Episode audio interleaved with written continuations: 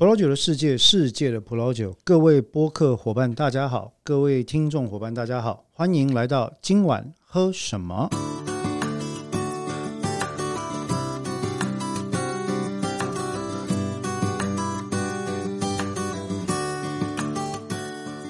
我是播客的主持人黄志豪 Leon。那我们今天呢，透过这一集呢，要讨论的是延续上一集。上一集我们讲什么？还记得吗？稍微 review 一下。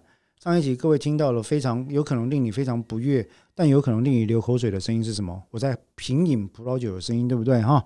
那上一集提到葡萄酒的品饮，我们讲到葡萄酒品饮的三大前置步骤，以及品饮本身的四个步骤。我们上一次呢也喝了一支我觉得相当不错的葡萄酒啊，它是加州的二零一七年百分百夏多内葡萄的表现。我们讲到这支酒很适合夏天，特别搭什么呢？泰式柠檬鱼，比较辣最好。那么今天呢？今天的今晚喝什么？我们要延续上周讲到葡萄酒的品饮，接着品饮我们要讲什么呢？讲葡萄酒的学习。没错，今天要讲的就是葡萄酒怎么学才快。我们要来讨论一下葡萄酒的学习历程这件事情。讲到葡萄酒要怎么学才快啊？其实，嗯，该怎么说呢？还记得我们节目的两大信条的第一信条，对不对？啉酒不塞乎这件事情，喝酒没有师傅这件事情啊，诶，其实我我想要表达的，并不是说喝酒不用学哦，反过来讲，正是因为没有师傅，不需要特别去敬畏权威，才显得自我学习的重要啊，才显得自我学习的重要。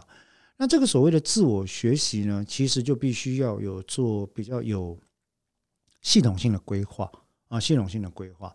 那或许是因为我自己专业训练跟过去阅读阅读体系的缘故，我在接触某一个概念的时候，通常比较容易去把它做一个系统性的规划。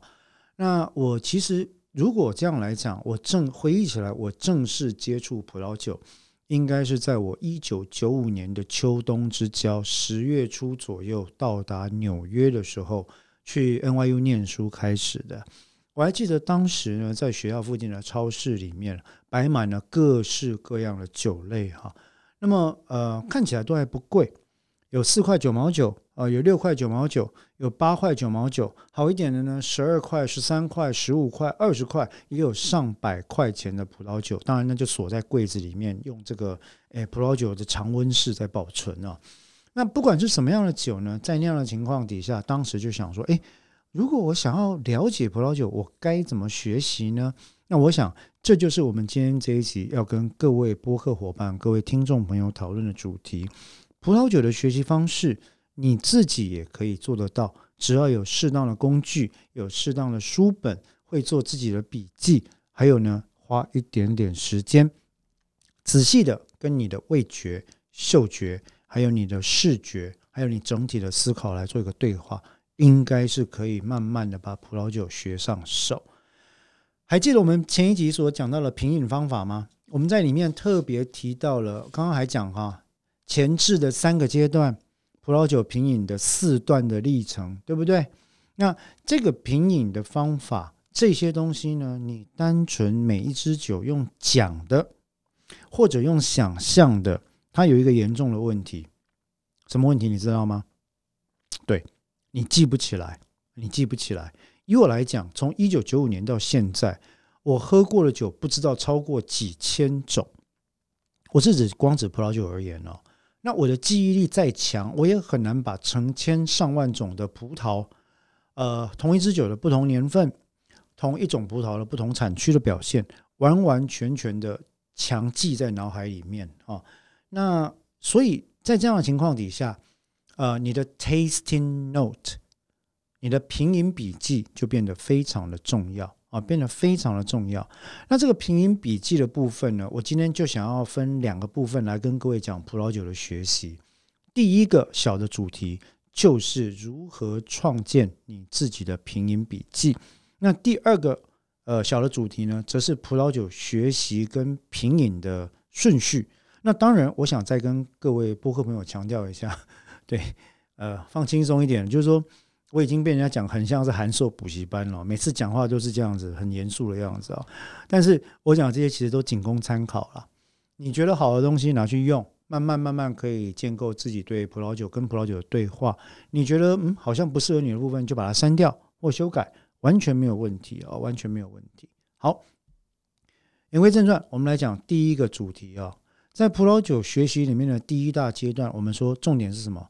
创造属于自己的 tasting note，没错，属于自己的品饮笔记，对不对？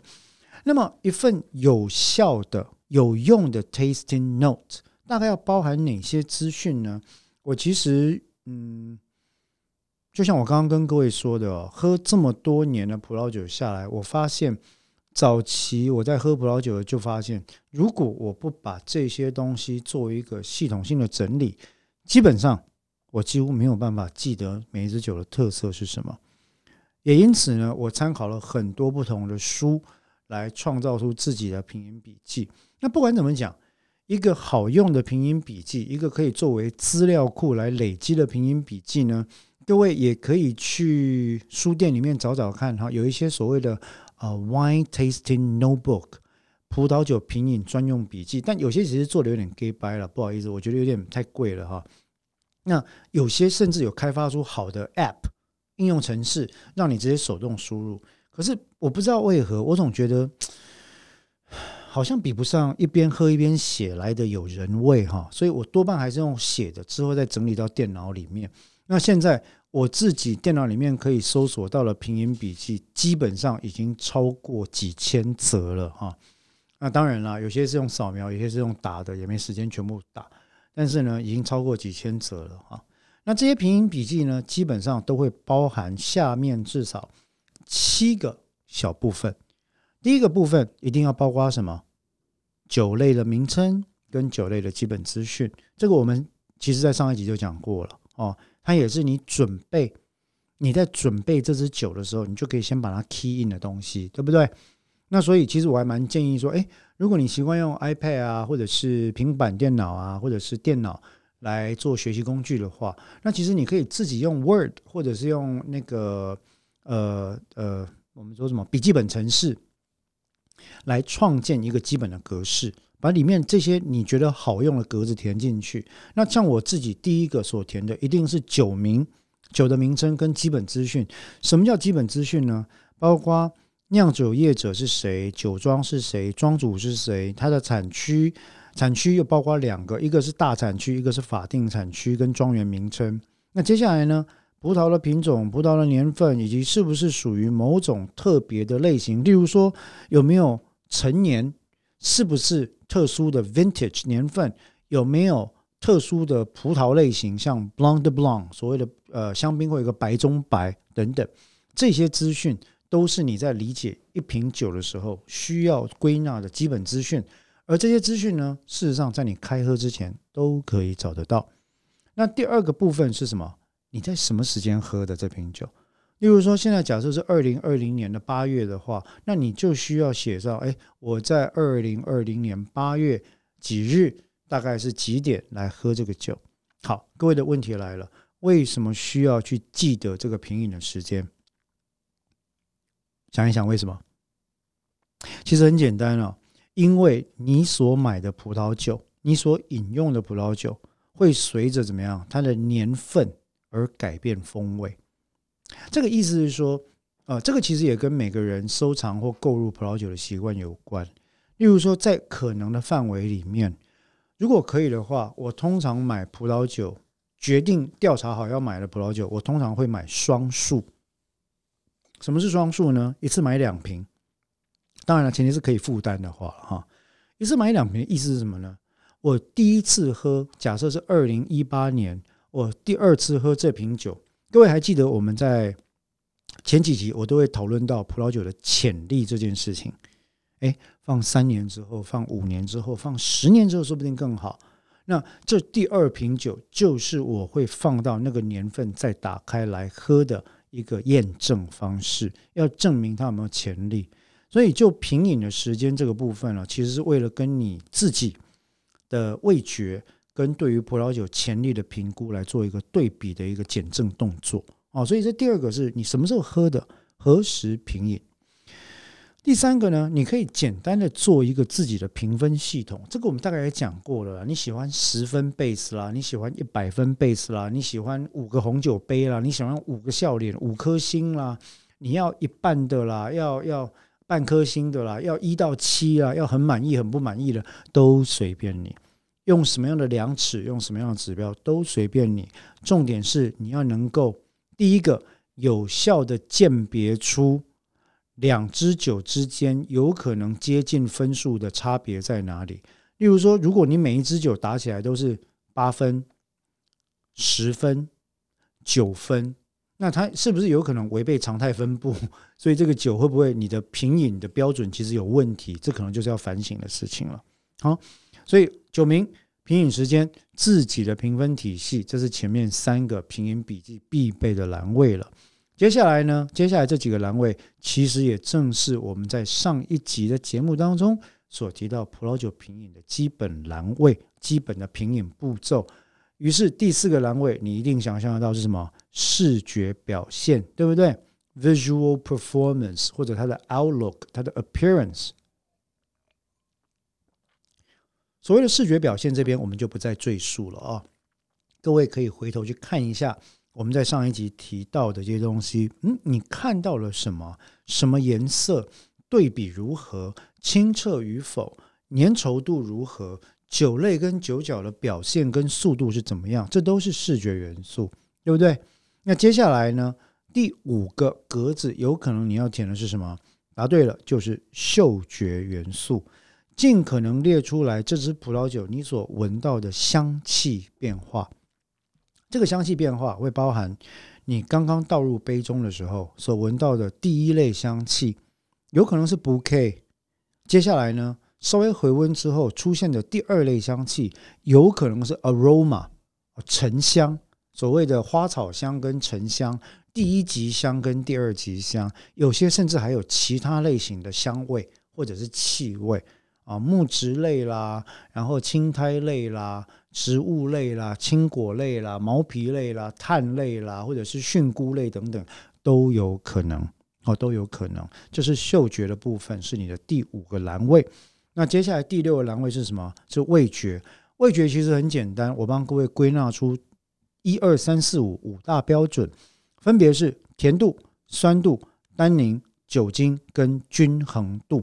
前面四个加起来就是第五个，它的均衡度。我们都讲以。白酒来讲，骨干是什么？acidity 是酸度。以红酒来讲，骨干是什么呢？单宁。答对了哈。所以单宁跟酸度这件事情是非常重要的。有它跟酒精跟酒体的这个比较，你才能评判它的均衡度如何。而均衡度又跟一支酒的潜力有密切的关系。所以第六个栏位是味觉。接下来是第七个栏位，也就是什么呢？是其他的资讯。包括你对这支酒的感想，它让你联想到的脑海中的画像。当然，你也可以像对不对神之拿一样哈，就是想到很多不同的画像啊，或者是很多不同的这个印象。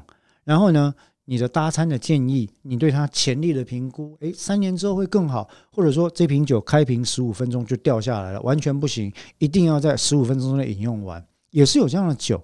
啊，例如说，很多人喜欢喝好事多推荐酒，可是好事多的酒里面有一大类是属于这种开瓶内四十分钟必须喝完的酒。这种酒的潜力如何？坦白讲，它没有潜力可言。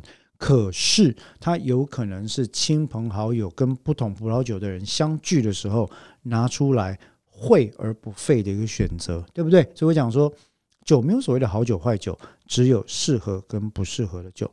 所以，我们今天的品饮笔记有七个小的栏位：酒名跟基本资讯、品饮时间、自己建立的评分系统、那视觉、嗅觉、味觉表现以及其他补充的资讯、潜力跟感想等等。这个呢，是我们提到葡萄酒自我学习的第一大块。那坦白讲啊，呃，喝了这么多年葡萄酒下来，我觉得其实。要能够坚持喝葡萄酒这件事情呢，我认为只有两个可能性：一个是狂热的喜爱，所以你会开始不断的钻研相关的资讯；我有非常多的朋友都是这个路线哦，酒类的专家，不断的品饮，不断的钻研，看期货报告，看气候报告，读葡萄酒书籍，研究酿酒法等等等等，非常非常的多。啊，有很多优秀的侍酒师，我们日后也会请侍酒师来上节目，跟我们聊一聊啊这些议题。那有另外一类只是怎么样？呃，花钱不眨眼的大老板。啊，因为我也在大公司工作过，那有很多大老板，他可能一支酒他可以开二十万，Petrus 对不对？P E T R U S 啊，百分之百 Merlot 的产品，Petrus 世界最优秀的 Merlot，可能是最优秀的 Merlot 红酒啊。然后呃，一开就是二十万、十二万、十五万一支酒，他并不是很在乎。或者各位常常听到一支酒五千块到八千块左右的 Opus One 加州 Napa 的所谓的这个膜拜酒。我们叫 cold wine，哎，以后也可以做一节 cold wine 啊。那这些东西其实它都是有各种不同的意义的。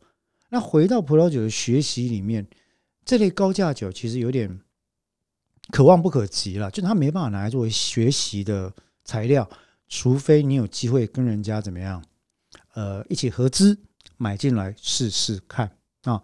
那所以葡萄酒第一阶段，如果是品饮笔记跟资料库的建构的话呢？第二阶段就是葡萄酒研究的顺序，那就研究的顺序这个部分，我想跟各位分享的基本原则很简单，八个字：由简入繁，由繁化简。然后各位就会说：“哎，你这个废话哈！”对，这个就跟哎张三丰教张无忌太极拳一样哈。呃，孩儿你忘了多少啊？都忘光了，那真好啊。基本上葡萄酒学习到最后，你会发现。这些葡萄酒的人讲的多半是废话，可是这些废话是你在学习的历程不得不累积的资讯，所以各位就忍耐一下。什么叫由呃由简入繁，由繁化简呢？第一个，我我推荐哦，基本上各位可以 follow seven steps 七个步骤。那这个是本人研发出来的七个步骤哈，各位来参考一下。第一个呢是找到一本自己可以接受的书籍作为研究的骨干。所谓自己可以接受的书籍哦，我的建议是找一本平易近人的。我跟各位分享，我在美国的时候，第一本看的这个书是什么？是嗯，《Wine for Idiots》啊，就他们有一个白痴系列，《Something for Idiots》，然后有一个呃笨蛋系列，《Something for Dummies》。我在美国的时候，其实第一本拿拿来研读的书，分别就是《Wine for Dummies》and《Wine for Idiots》，两本都买了。读完之后觉得，哎，惊为天人，对不对？显然我是个笨蛋哈，因为里面整理的怎么样，深入浅出，而且生动有趣。拿这一本书作为骨干呢，接下来做怎么样的学习呢？我的建议如下：第一个呢，从新世界的酒慢慢慢慢再喝到旧世界的酒，也就是一开始尽可能的把你的触角限制在新世界的酒。哦，接下来慢慢慢慢才到旧世界的酒，为什么这样选择呢？这跟第三、第四、第五个原则有关。第三个原则是什么？当各位在学习葡萄酒的时候，通常那如果是一本有系统的专书的话，他会先从单一品种开始。例如说，他会教你 Cabernet Sauvignon 的基本风味是什么，Pinot Noir 的基本风味是什么，Malbec 的基本风味是什么。Syrah 葡萄的基本风味又是什么？那这些葡萄有它一个所谓的 signature 标准的特征，对不对？你学会了标准的特征，日后你就能够怎么样，在混酿的时候去联想出来这部分是属于什么葡萄。但是你必须要从单一品种入手，哈，尽尽量不要一开始就接触混酿。那这也是我们刚刚讲从新世界到旧世界的主要原因。因为一般来说，新世界的单一品种通常怎么样？比较会而不费，而且单一品种特征又特别明显啊。例如说，你找智利的 Chardonnay，一般来说酿造手法如果是正常的话。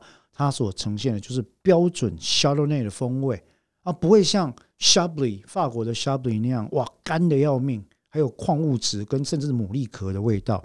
可是也不会像加州的 Chardonnay 比较低价的酒，奶油的要命，very creamy，very woody 这样子啊。所以你就可以喝到哎 Chardonnay 的本来面貌是这样。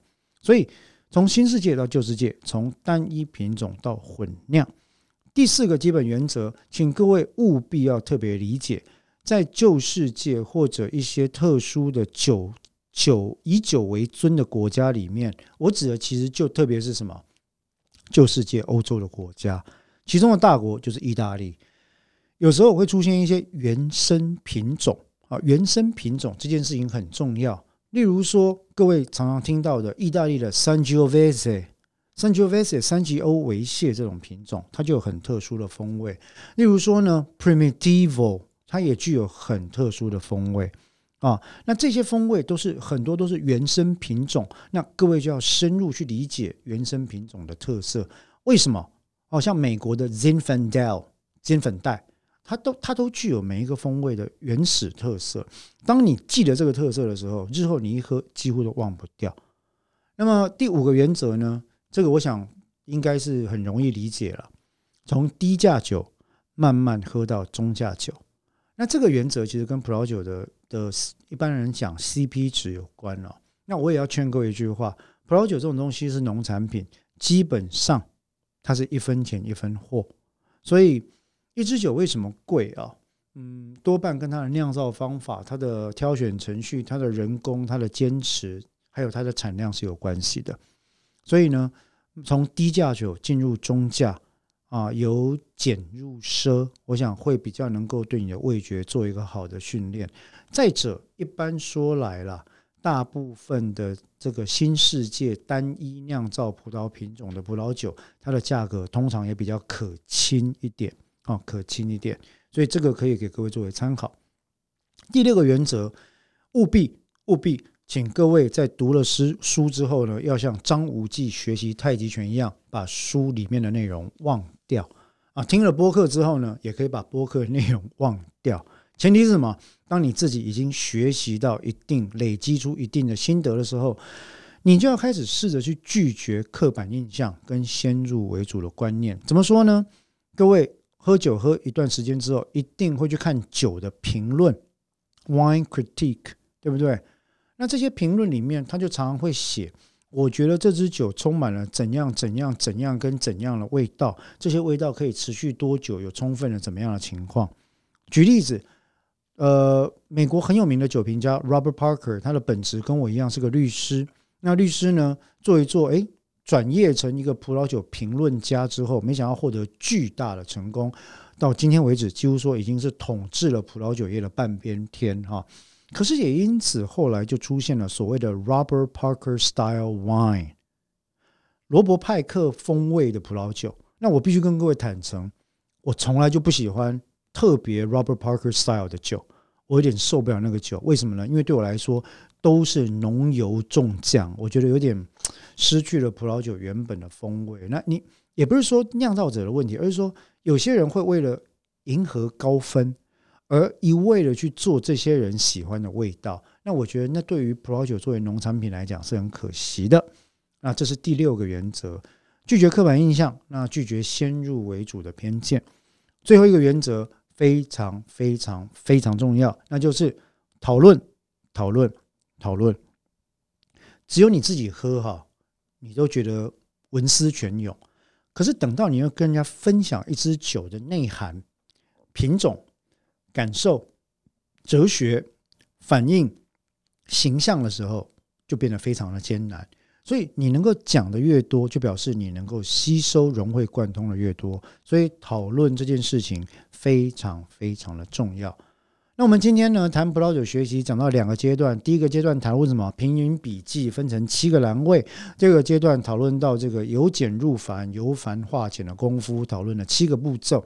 希望呢也能够提供给各位对葡萄酒有兴趣的朋友，嗯，一点点参考的架构吧。我这样讲哈。那既然呢，这个也不是自暴自弃了。我本来想说，哎，都被人家叫东区函授王，我干脆就来开这种。葡萄酒的函授班这样啊，但是不是的，因为葡萄酒其实有非常非常多有趣的问题啊。像我现在跟各位一边在做播客，一边也是在喝着葡萄酒跟大家讲。所以呢，我想这个重点在于说，希望大家可以在学习葡萄酒过程有着更多更多的乐趣。那么以上呢，就是我们今天今晚喝什么的第一个单元，有关葡萄酒的学习，希望对各位有所帮助。那么接下来呢，我们就进入今天的第二单元。今晚喝这个。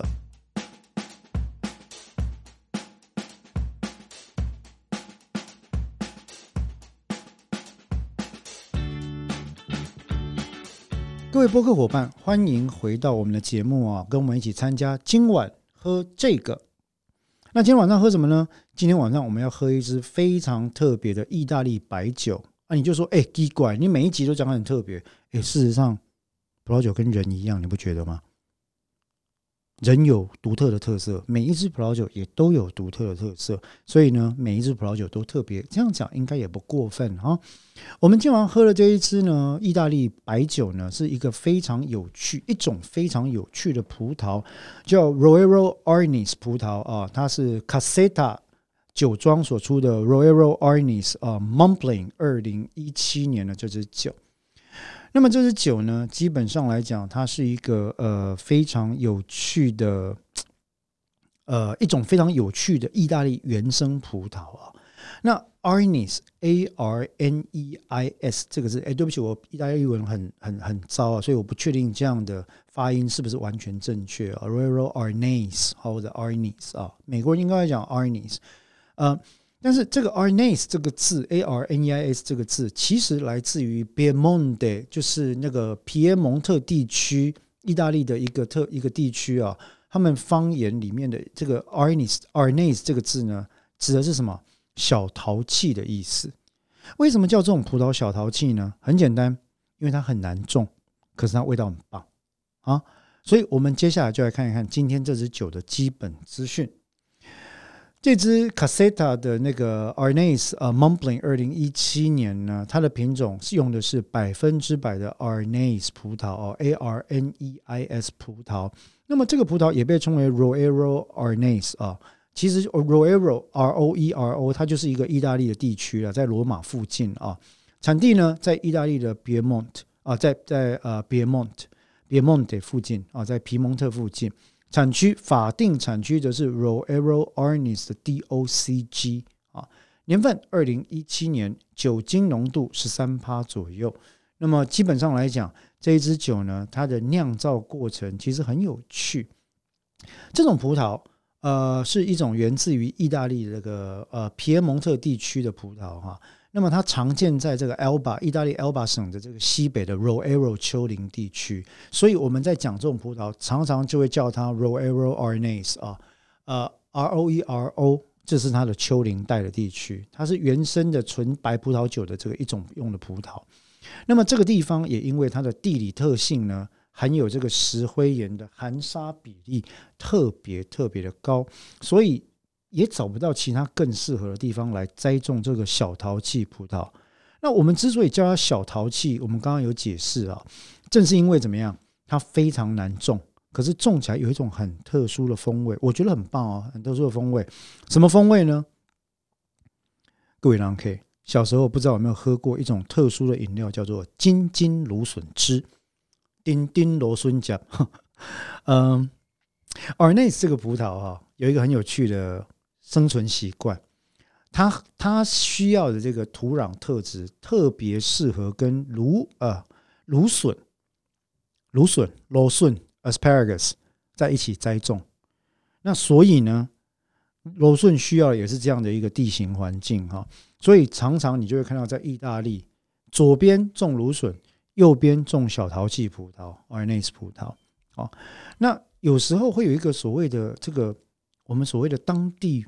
本土的风土味道出来，那也因为这样子哦，非常非常有趣的是，这个葡萄本身的风味居然三号令人觉得，哎，有一点芦笋的味道在里面。各位知道芦笋有一种鲜味，不喜欢的人说芦笋有一个臭味。对，我想这也是他味觉淘气的一部分了哈。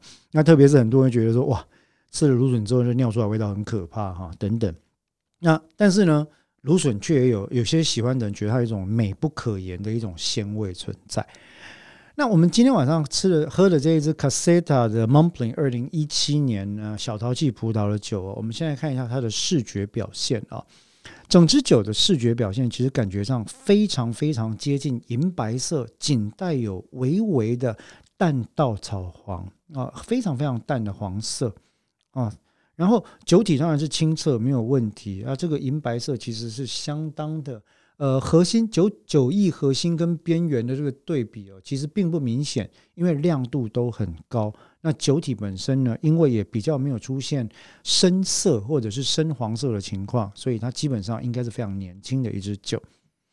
其实讲到嗅觉表现部分哦，因为我现在倒出来的酒呢，已经在室温里面放了大概十五到二十分钟以上了，所以呢，一开始。把酒杯端到鼻子旁边的时候，第一个闻到的是什么？蜂蜜的香味。可是，在蜂蜜香的背景后面，同时也出现了所谓的一般人会觉得生果味，或者有些人会讲芦笋味。各位如果不知道什么是生果味，大意我就故为一个叫草菜鼻，它有一个那个那个该怎么讲？你削芦笋、削青菜、削瓜类的时候，会出现一个。一个一个果腥味或草腥味，还会有那个味道。那除了蜂蜜香、生果味或芦笋味之外呢？嗯，很明显的西洋梨或杏桃的味道哈，apricot 跟 pear 也都非常非常的明显。所以嗅觉上其实是很美妙的一支酒。那么在味觉的表现部分呢，我来喝喝看哈。嗯，酸度非常高啊，非常的高酸度。然后呢，很爽口，很爽口的一支酒。那讲到高酸度的时候，我相信你各位听众一定跟我一样，那个那个唾液从嘴巴后面飙出来，对不对？哈，明显的苦味。那尾韵呢，有相当的回甘的感觉。但是这个苦味，坦白讲，我不确定是不是每个人都喜欢。可是我自己是特别喜欢葡萄酒，特别是白葡萄酒，它的尾韵带苦味，因为通常来讲，表示它的 after taste，它的后韵。能够持续更久，也会有不同的一个味觉表现跟潜力表现。那整体来看的话，这支酒酒精浓度只是中度，但是酸度非常的高啊！我认为对于特别喜欢酸度的这个朋友来讲呢，应该是一个不错的白酒。那整个酒体来讲还算是均衡了。不过我觉得如果酒精再高一点，风味再更多一点，或者混酿一点葡萄，像我们。诶，意大利一个很有名的葡萄叫 Grego 啊，就就混酿，我觉得应该会有不错的表现。所以整体的评分呢，我给它七点五分 over ten 啊，就是十分之七点五这样子。那这一支酒如果要进行餐酒搭配的话，各位猜我要搭配什么？对，奶油白象芦笋。奶油白酱芦笋哈，那你要不要加上鱼呢？也很也很可以啦，加鱼也可以，不加鱼也没问题。但是奶油白酱芦笋加这支酒，应该会是一个非常好的搭配。那么以上呢，就是我们的今晚喝这么这个的小单元啊。那么也请各位注意，在在有机会喝酒的时候，千万不要接触这个诶动力交通工具，避免出事，好不好？那希望今天我们的今晚喝什么？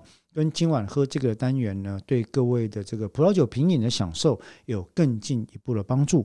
也欢迎各位的伙伴们，可以在有任何的想法或者有任何想要知道的葡萄酒话题的时候呢，都能够给我们回馈。